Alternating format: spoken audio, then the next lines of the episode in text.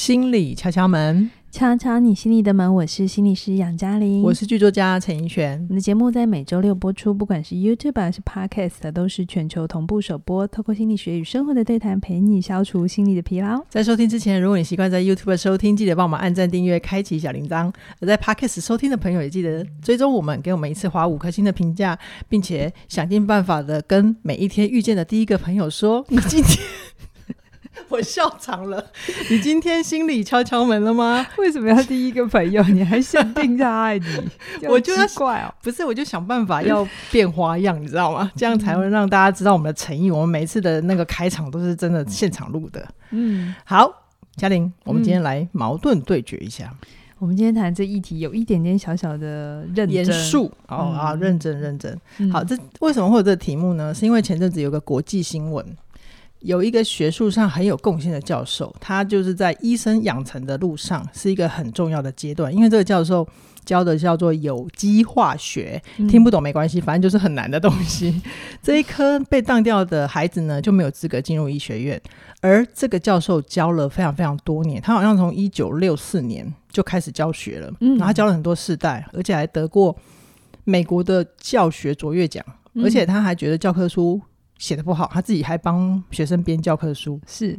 然后后来他教的很多很多学生都变成医学界的大咖，不只是医学界业界的大咖，因为有机化学可以去的地方很多。Okay. 好哦，嗯。那不过因为最近呢，就是有学生反映他出的题目太难，引起学生的不满，好像有八十几个人就联署跟学校抗议，结果呢，学生的压力大过教授，让学校把这个教授给解聘了，嗯、然后。这个教授的同事知道之后，都跟校方抗议，觉得不应该只取悦学生去放宽成绩的要求。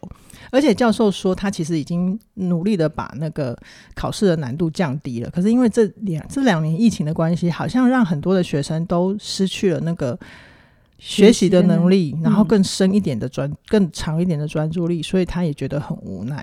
然后那天我记得嘉玲嘉玲她看到这个新闻之后，她马上就贴给我，而且。其实情绪还蛮激动的，然后我猜，等一下嘉玲可以自己说。嗯、我猜嘉玲可能她在角色上，因为她自己当过学生，然后又在学校教过书，然后再加上她自己创业，嗯，她知道去真的面对市场，呃，面对真实的受众，会需要有什么样的挑战跟基底。嗯，然后这里面其实还有很多的角色换位思考各部分。嗯，我听了觉得还蛮有趣的，所以我们就想说今天来聊给大家听。好，嗯。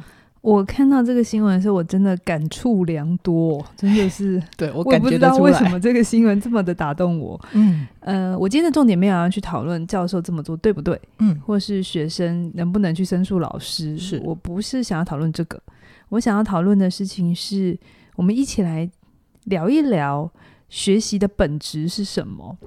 我不晓得现阶段听这一段录音的你是什么世代，然后你的学习成长经验是什么？但是我想要从请大家想一下，你想象中的学习是什么状态？然后你想象中的学习的感受或者是情绪的状态是什么？好，对有些人来讲，好，我讲我自己好了。对我来讲啊，学习意味着成长。而我对成长，我是有付出疼痛的准备的，嗯，对。但是我不知道大家怎么想，这是我的理解哈。那我今天也会说说我的理解，我没有要你说服说服你要听我的。可是我觉得这这一个议题里，他讨论就是这个新闻里，他有很多世代的讨论，嗯，嗯，也有很多我觉得是价值观的讨论，是是、嗯、好。那因为我们那个。矛盾的惯例就是会先两边嘛，对不对？嗯嗯嗯、好，所以我们就先来想，那如果完全都按照教授的要求，嗯，一比一照做会怎么样？好，就是就是别人有要求，然后我们就照做。别人不管人家说什么，呃，合理的要求是训练，不合理的要求是磨练，这是当兵吧？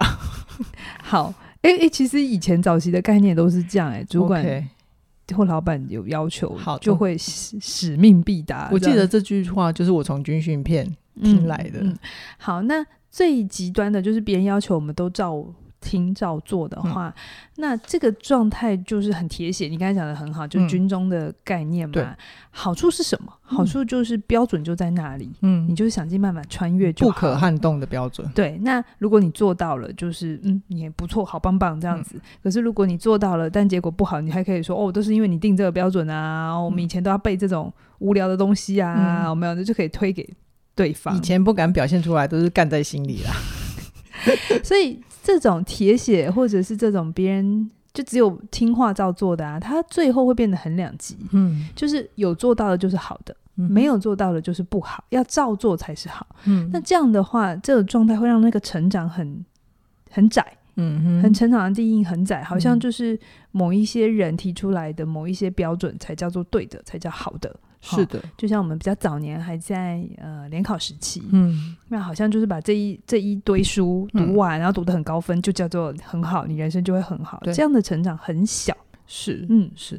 好，那我们刚刚讲的是，就是如果完全听教授的，那另外一边就是，那如果我真的教授都完全没有要没有要求你，然后放牛吃草会怎么样？哦，啊，这就另外一种嘛，放任式的，是。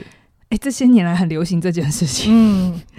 要给空间啊，快乐学习啊。对，然后好像大家都很流行说，嗯，学习是要快乐的，嗯，啊，所以我要让我家小孩上什么学校啊，嗯、某种制度的小学啊，嗯、或者是某种，嗯，好啊，我觉得每个人都有他自己的选择哈。可是这里面有一个。假设或有一个逻辑是、嗯、哦，学习就是每一个人有自己的样子，所以呢，我们就应该尊重每个人的样子，嗯，对不对？然后给你很大的空间，嗯，那这有什么好处？好，我们先讲好处。好。处就是没有一定的框架，所以它可以长成各式各样的样子嘛，嗯，就没有所有人都要去东边嘛，有人可以讲西边，有人讲北边，东西南北到处都都可以长这样子，对。那也不会有所谓的好坏，对，因为定义就不会那么清楚，嗯，所以就不会有第一名、第二名、最后一名，然后大家都是第一名。对，就是演我我我演角色扮演的时候，或者是呃什么圣诞节要公开表演的时候，大家都是公主跟王子嘛。最近我们在录音的时候是 Halloween，对，是万圣节，我觉得路上就有好多妖魔鬼怪，嗯、就是 艾莎公主的装扮。哦，没没没有，那已经退退流行了。艾莎现在是什么？嗯，各种我看到恐龙装啦，然后戴着面具，然后小女生把不是可爱类型哦，是。嗯呃，有点巫婆类型的哦，哦，好，要符合 Halloween。嗯，嗯，对对对，嗯、好，那这是好处啦，是好处就是，呃，空间很大，所以每个人都可以自由发展，嗯、那我们的自尊就不会一天到晚被打击。嗯嗯，好，相对自信会基准点高一点。好，那我我想要想邀请大家想另外一边哦，就这种很大空间的事情啊，嗯、它真的只有好处吗？嗯哼，就是。我们要给多少的信任，或是给孩子多大的权利，让他其实只有十五六岁，甚至好十七八岁上大学了，在没有太多前人的指引底下，哦，他要为自己设计成长的路线。嗯、然后我们要说，你要长出自己啊，你要尊重你自己，长成你要的样子，所以你要很清楚你自己哦，把这个很小的时候就给他这么大的空间。嗯，我我们觉得这样是。比较好的，就现代流行这个说法，你觉得这样孩子真的有比较快乐吗？还是其实这里面，当我们太过度强调自由的过程里，他就会被未知压垮了？有可能，因为现在的孩子，我刚好有我有朋友的小孩，天哪，我都已经到朋友的小孩，你也有很年轻的学员，也有遇到类似的状况啊。好，就是。他们的他就跟我说，他孩子很不快乐，然后他不懂他孩子在不快乐什么，因为他已经对他孩子没有要求，对、嗯、他就是不要求他小孩要读书好啊，嗯、然后读什么科系啊，嗯、就是他以前爸爸妈妈要求他，他就不给小孩了嘛，因为我们有一种很努力想要做一个不一样的父母亲，嗯、然后啊，他就是跟孩子说，呃，你做什么都好。你说做什么选择，我都我都我都支持你哈，很棒哦，perfect 的一百分的爸爸妈妈哦哈。但是他的小孩还是很不快乐，然后他真的是不懂，就是哎，爸爸妈会跟小孩说，我不要求你的成绩，我只要你快乐。可是小孩会跟小 跟爸父母说，可是爸爸妈妈我不快乐哎，我唯一要你做的事情你还做不好这样子。然后这现在已经孩子就我们以前可以爸妈骂爸妈妈嘛，因为那个要求是他们给的。可以骂老师，可以骂主管。现在的小孩没办法骂他爸妈跟老师，因为没有人骂他。嗯，这里面所有人都给他很多的空间。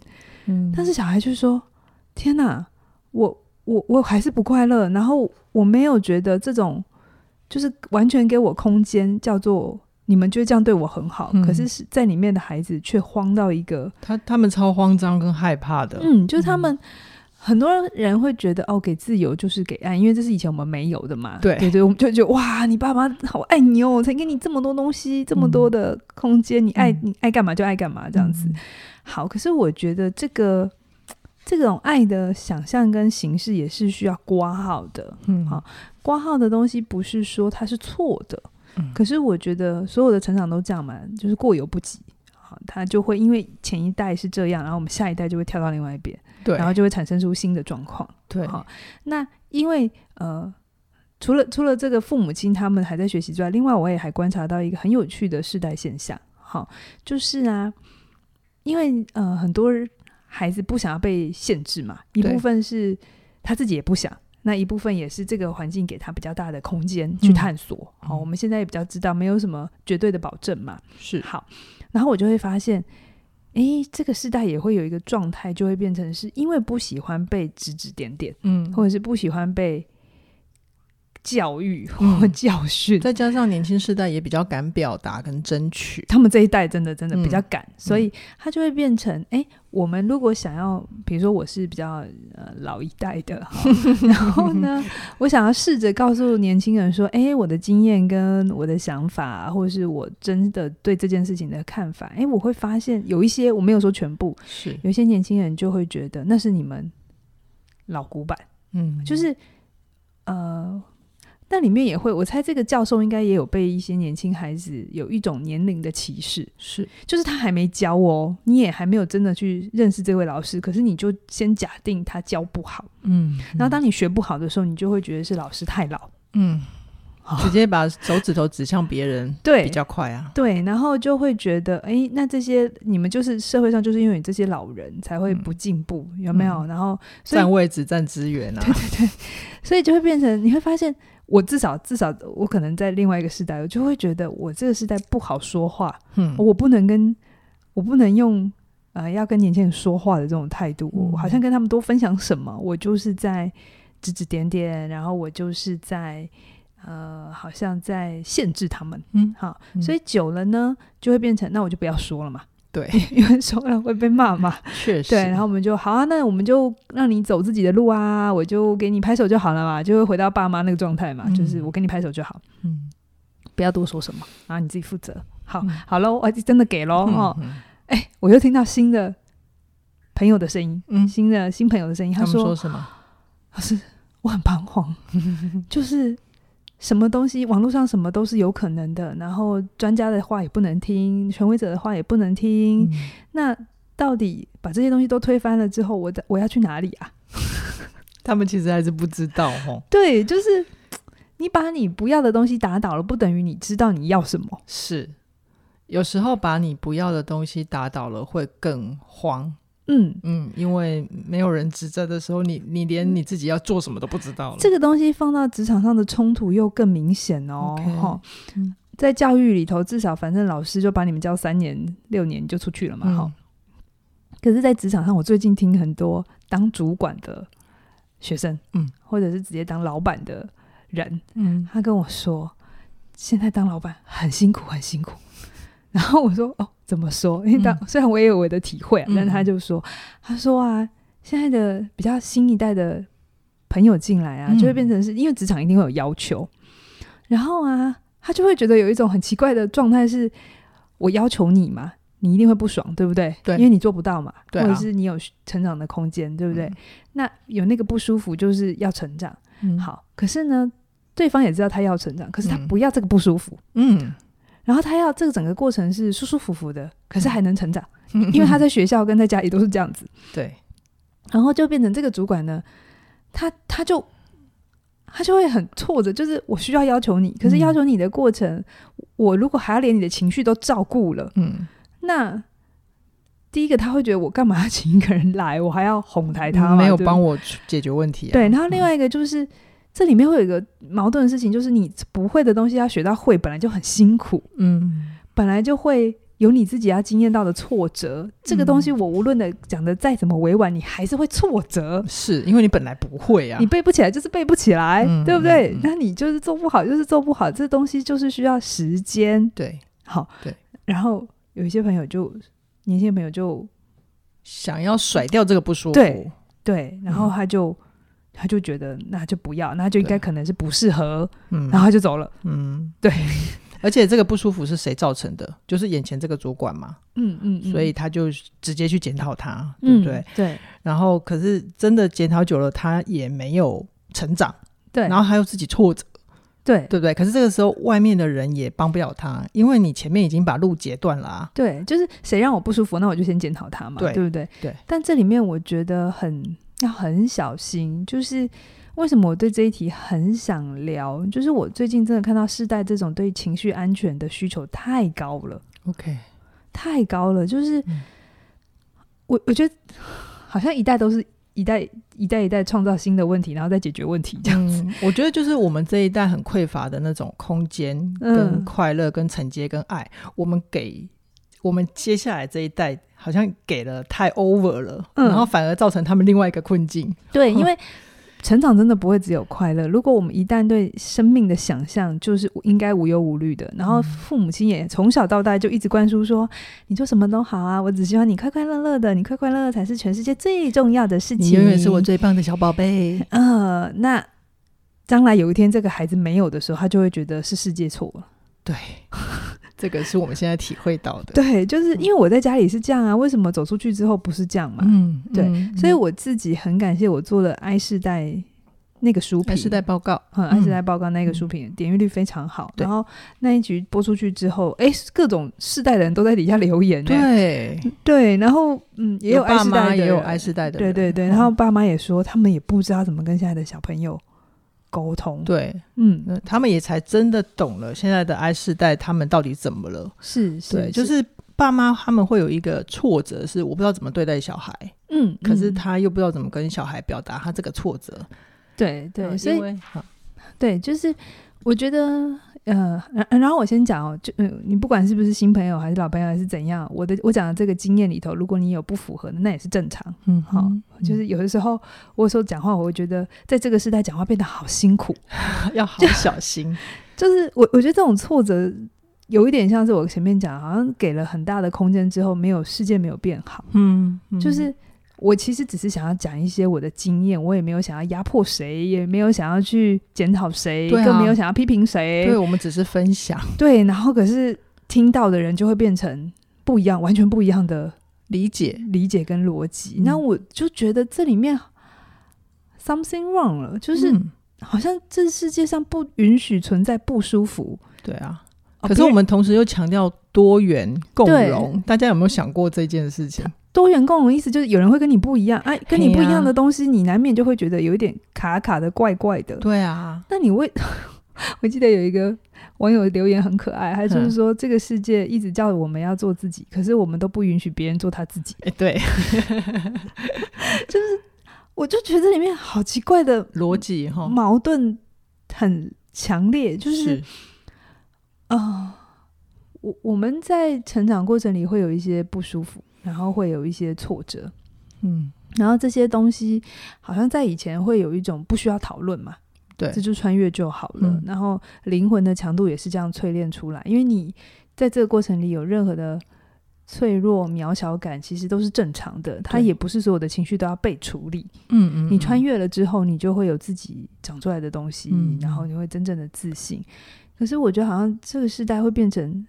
任何一点小的状况，如果让我不满意，都应该要被拿出来放大检视。嗯，哪怕呃，我们只是在朋友之间对谈，可能开了一些些玩笑话，不是那么合适。可是是因为在朋友之间嘛，对、嗯。可是东西就会又被无限制的放大，嗯，它就会变成，这其实会变成。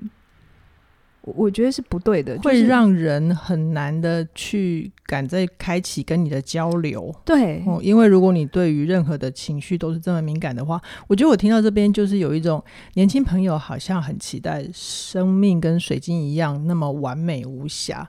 可是啊，如果说你真的叫想要一个无瑕的水晶，或者是洁白的白纸一般的人生的话，可是你同时又希望你的人生是精彩丰富，然后有一些皱褶，有很美的手感，你不觉得这很矛盾吗？嗯，对，就是你要它纯洁干净，可是你又不希，你又希望它可以写上很多东西、很多故事、很多经历，可是你又不让人家写，让你写，对，不让人家写在上面。对对对对对，所以杨老师，我们拉回来看今天这个主题啊，就是你会怎么你会怎么思考，就是就是这个教授的事情。我先说，就是如果啊，我是这个教授，而我有一天。去看医生的时候，我发现那个我眼前这个医生是当年修我的有机化学，然后没有过的孩子，我会很挫哎，我会想说他是等他等一下要怎么处理我，啊、我要不要自己去检核一下？对对、嗯，所以好像我们应该去问说，一个专业的养成，别让学生不开心，真的是最重要的吗？的吗嗯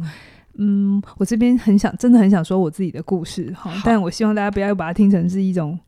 干话，或者是好像就老屁股在讲话。嗯，我我读智商到现在，明年二零二三年就二十年整了。好，然后这二十年的时间，我有前十年的时间，其实我都很挫折。嗯，就是我对这个专业其实是很挫折的。嗯，我可以理解听众朋友听到这边可能会有一种惊讶感，因为我也是这样子的人。这样子的理解，就是从我认识嘉颖的时候，他就已经相对成熟了，嗯，所以我比较难想象他很青涩的时候的挫折感。对，嗯，其实前十年都会有一种感觉，是我很差，不够好，然后一直怀疑自己对个案的帮助有多少，对，然后都会一直很羡慕别人，哎，为什么？一开口就讲这么好啊？为什么人家轻轻松松就做到了？对，然后为什么他都可以想到这个个案真正的问题在哪里？为什么我怎么样想都想不到这样子？好，所以嗯，十年前这前十年真的有很多很多的挫折，可是挫折就等于我就不要爱这件事情吗？没有呢，嗯、我还是很喜欢智商这件事。可是其实没有，因为我喜欢这件事变简单，那里面还是充满着挫折。对，这才是正常的。对，然后。我热爱它，可是我就是因为热爱它，我才知道这里面的学问有多大多深。嗯、我在那里面，我会的东西好少好少，我好小好小，你知道吗？嗯嗯、所以那里面，因为看到这个背后的东西有多大，所以那里面就会有慌张嘛，嗯，嗯会有焦虑嘛，对啊，对。然后那些不舒服都是存在的，可是那些不舒服，至少当时的我，我对这些不舒服的理解不是拿掉它，嗯，我对这些不舒服的理解是。好，那我还得再学什么？嗯哼，好，那我还能够再怎么做得更好？嗯，好，你说这里面有自我压迫吗？可能哦，可能哦。嗯、可是我我我在里面就是觉得，这因为就是我想要的，所以我就得去把它学起来。我觉得你这里面好像有一个信念，你是不是会一直有一个相信，就是你只要能够往前走，即便是一天一点点，都会有累积。可能可能，但是我想跟大家分享一个真实的经验，就是当年当年，因为我是跨领域学对。智商嘛哈、嗯，然后有两件事情我印象深刻，一件事情是我下修大学部的课程，对，叫咨商理论，哎、欸，咨商。技术技术哈、嗯，对、嗯，就是真的是做实做的。然后我旁边都是学弟妹哦，哈、嗯，然后我是硕班生哦、嗯，然后我们还是要上去做演练哦、嗯。然后上去做演练的时候，被老师电到一个不行。哎、欸，我确认一下，你上去做演练是你去当那个智商师，教授在旁边看，哎，然后学学弟妹学弟妹当你的个案，对对对、哦，就是现场做演练，好，这样子，就是被电到不行啊。而且老师没在客气的。天哪，你那时候应该很想死吧？我很想知道这。这个老师现在还能这样教吗？就是现在的孩子，是不是？就真的是哦，那那每次要上那那堂课的前一天晚上会失眠哦，我知道你会焦虑到爆，对，但就是熬过去。可是我很感谢那个老师.真的很感谢，就是他让你很清楚知道你在乱问问题，就是长无头苍蝇 欧杯对，然后他让你知道说你没带脑跟没带耳朵，OK OK，然后后来你怎么办？那就把它撑过去啊，就一定要撑过去嘛。嗯，然后还有一件事情，就是因为那我我我硕士论文要写写啊，我硕士毕业要写论文。对，然后呢，我的我的指导教授也是业界很有名的老师，是很有名的严格这样子。然后啊，我记得刚开始写给他，我真的是呕心沥血的写了很多东西哦，然后寄给他，嗯，然后还要从台北下去。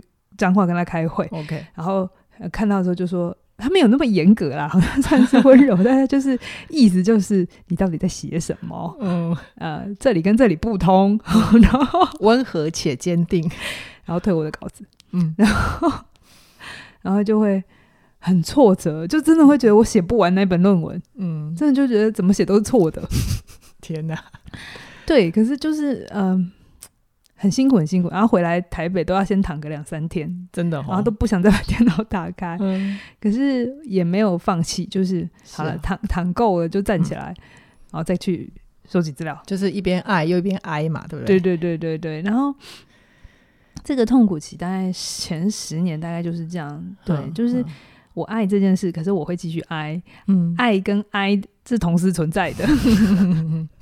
就是爱爱爱爱又爱爱，继续爱。对，那其实大家后来认识我的时候，差呃，起点成立也差不多十年。对，其实就真的是比较成熟的阶段了。嗯、啊，前面十年这些东西、这些历程、这些辛苦，你说缩短它，或者把它稀释一点，变得不要那么苦一点、甜一点，会比较好吗？嗯，我不知道，我不知道。可是我想说的事情是。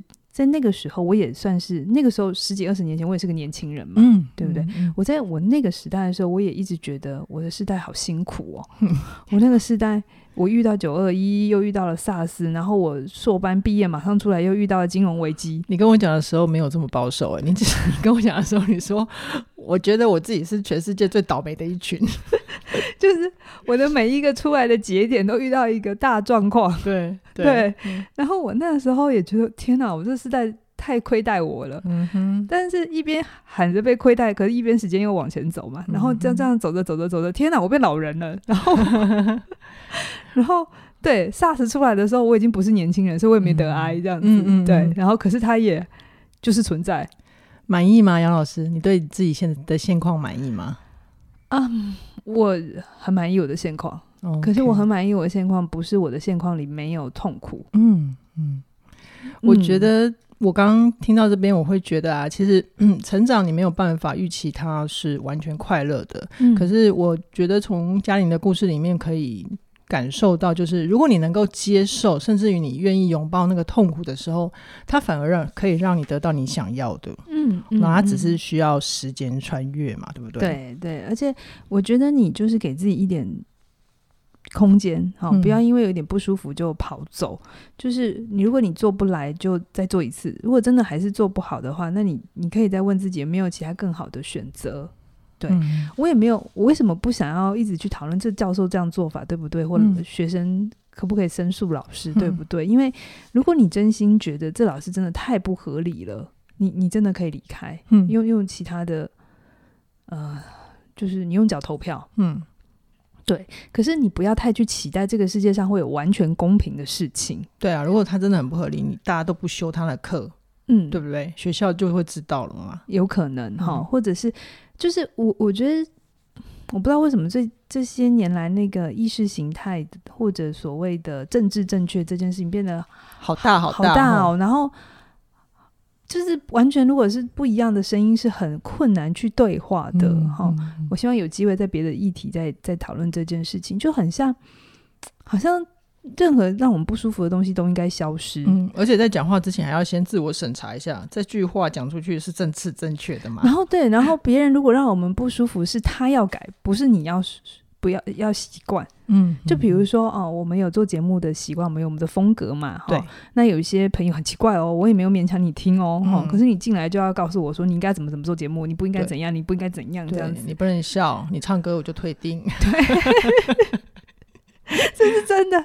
有一个网友有一集，我只是唱了一句，他就说：“天哪，这真的踩到我的点了！你的 key 取不准，我要走了。”我现在你就走啊！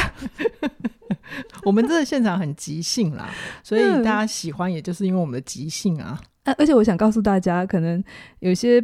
朋友会觉得那个收音不是那么稳定，呃，是因为我们所有的内容都不剪辑，嗯嗯，呃，我们不剪辑，但有很多原因，一个就是想要保留那个真实，是，当然有一部分是因为制作量太大了，没有时间剪辑，所以我们就要练得自己就是开麦到最后就都是一 一气呵成这样，对对对，所以如果我的身体有状况的时候，你们也要保。多包容啊，很好，你今天的状态很好，我们就保持这个信念，以后录音都是这个状态。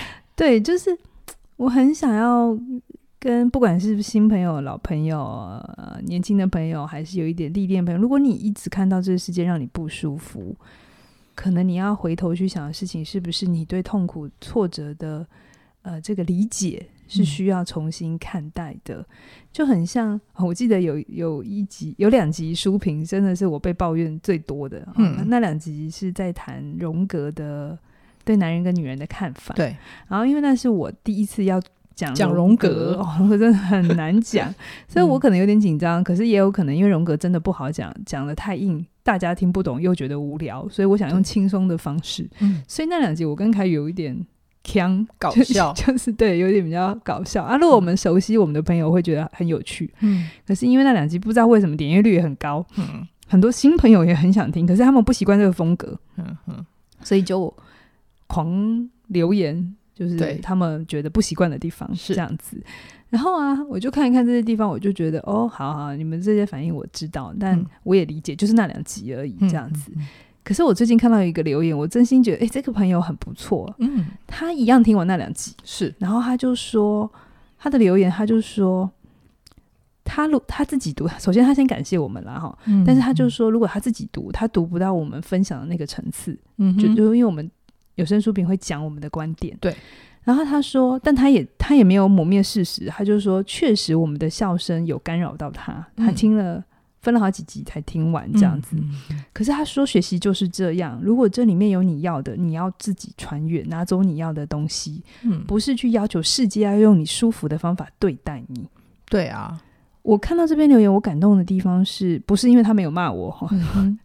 我我感动的地方是他没有把自己看得很大跟很小，嗯，很小就是啊，我说的都是对的，你要听。嗯、可是他没有这样，但他也没有把自己看得很大，就是。你要做节目，你就要做到让我满意。OK，这就是把自己放得太大。大对，嗯、然后我就心想：你付钱了吗？嗯、我有承诺你什么吗？我有逼你来听吗？对对对对。所以这个东西是啊、呃，今天可能聊有一点跳来跳去，但我真的是让大家去思考，那些让你不舒服的事情，真的是不好的吗？是、啊，全部拿掉比较好吗？啊、我们回到今天这个学生逼走教授的例子，嗯。我觉得这些学生有一些企图，就是他透过指责老师出题太难，某种程度是他希望降低那个难度，于是他考进、申请进医学院的的可能性就变大。对，然后这里面他就可以继续他的人生规划。嗯，好，然后他觉得想象这样是好的。对，可是我们真的按照这个逻辑下去会比较好吗？我们推演看看。第一个，你看哦，这些。如果老师没有这么严格，或是没有先让你知道你要成为一个医师，你的素质在哪里？嗯，你今天不被当掉好了，我这科真的 pass 让你过，嗯，那你后面还有各科也是不容易的科目，嗯，你希望后面老师都 pass，然后都放水嘛？啊，如果不放水，你就克诉他嘛？那还是你你你在第一个难的时候，你就发现真的不行，然后你也努力的，好像有些东西不适合，穿越不过去。那你现在放弃，你的沉没成本还比较小哦。是啊，那如果你后面就是这样啪啪啪，然后，嗯、可是其实你没有那样的实力，但你真的要去做那样的工作，嗯，就是工作做的也辛苦，然后那个学贷也开扛在身上。对，嗯、而且在这这个是美国的案例，好，美国读书很贵耶，嗯。然后那个时候你欠了一屁股债的时候，然后才发现真的不行，会比较好吗？还是有人在前面就是第一个先把你挡下来，过滤器？OK，当然我知道被过滤掉的学生不会觉得舒服，嗯，可是这不是某种程度需要存在的机制吗？嗯，否则第二个，我们把真的教授放宽了，然后真的都给学生好舒服，然后你以后看到学生。你以后去医院，然后看到，哎，这是你教过的学生在当医生的，然后跟你说，老师不好意思哦，那个，那个你的这个病，我查一下哈，就是你当年教的我都忘记 了，这样听起来很恐怖呢。对呀，因为老师讲的我忘了，我查一下。如果是一般病人，也会觉得啊，借医生洗无可有可靠吗？对啊，对吧？嗯，就是世界难免会让我们失望吧，嗯、这才是真实。可是我觉得也不是说世界让我们失望，我们就一直躺在那里什么也不做。可是我其实也赞成躺啦，因为我自己也会躺，就像嘉玲那时候躺躺两天三天，对啊，就是呃论文挫折了，回去躺两三天之后就。还是会想要起来，因为很爱，所以你就想要去穿越它。嗯，对，就是就是，因为我们呃读嗯、呃、当治疗师有一个很重要的标准在台湾，而且我觉得这很好，就是一定要硕士毕业，嗯，而且一定要实习一整年。哈，那对很多人来讲，这个条件很严格，嗯，所以他挡掉了很多人对助人工作有兴趣，可是他因为通不过这两个呃条件。所以他进不来，然后也会有一派声音，就是希望拿掉这些条件。嗯哼，我个人觉得你可以做助人工作，嗯，可是你要，如果你真的是要用咨商师为业的话，而且要有这个 title 的话，我觉得要有这个审核的过程是必要的，是必要的，因为这是一个人的工作，嗯、你要互动的将来对象都是人，嗯，你的任何身为一个治疗师或心理师，嗯、我们给的反应其实是要负责任的。OK，那负责任这件事，如果我们没有在学习的过程里知道负责任的重量是什么，嗯，它其实会变得很 cheap。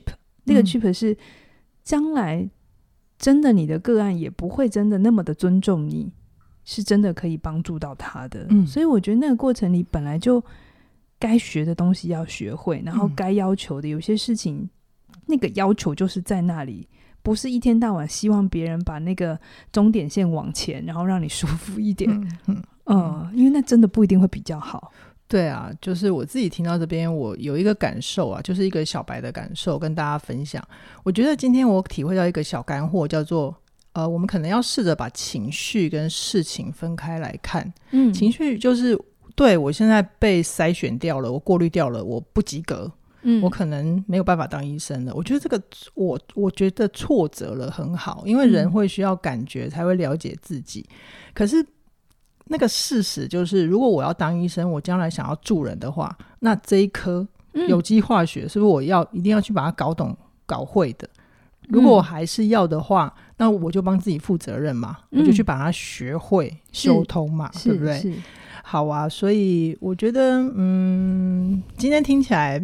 没有不被要求，其实没有没有比较好。虽然我们有时候会遇到要求，或者是你已经都快哭了，然后对方还要你要做到的时候，真的会觉得有点北宋。可是我觉得走到现在，我会觉得有人要求你，他反而是觉得你还行。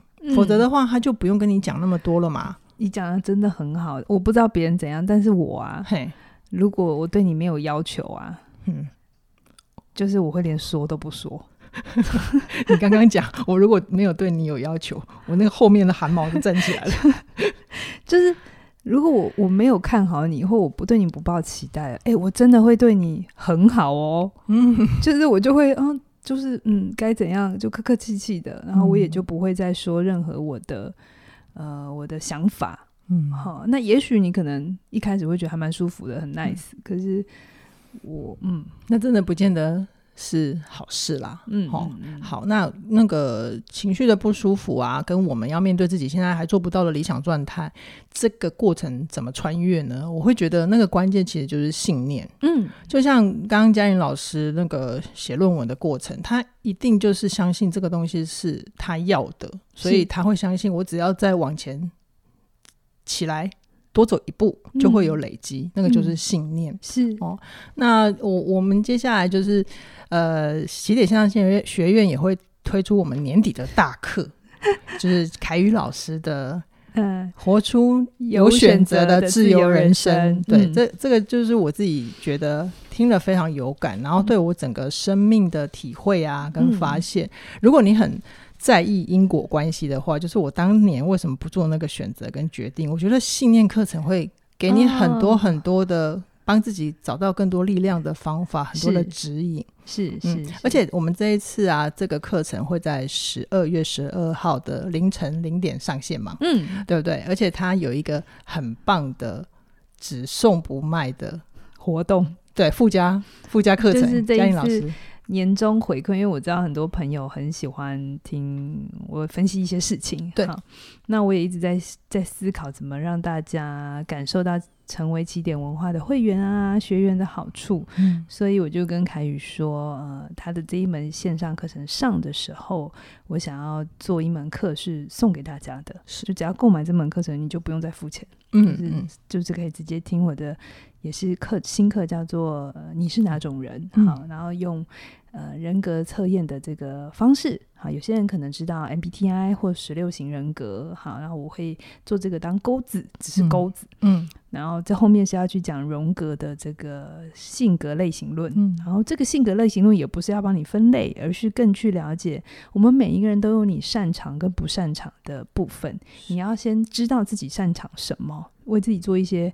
比较合适的选择，那并且在那个过程里，针对你不擅长的东西，你要怎么去把它呃把它一起圆满起来？圆满起来，对对对。嗯、那这里面要用什么样的态度？嗯哼，就会在这门课里头有一些分享。好哟，那就大家期待一下，十二月十二号这两门课程一起上线。那记得呃，大家也可以把握我们的早鸟家，尽快的加入我们。是，今天先跟大家聊到这边，期待下星期在空中再会，拜拜。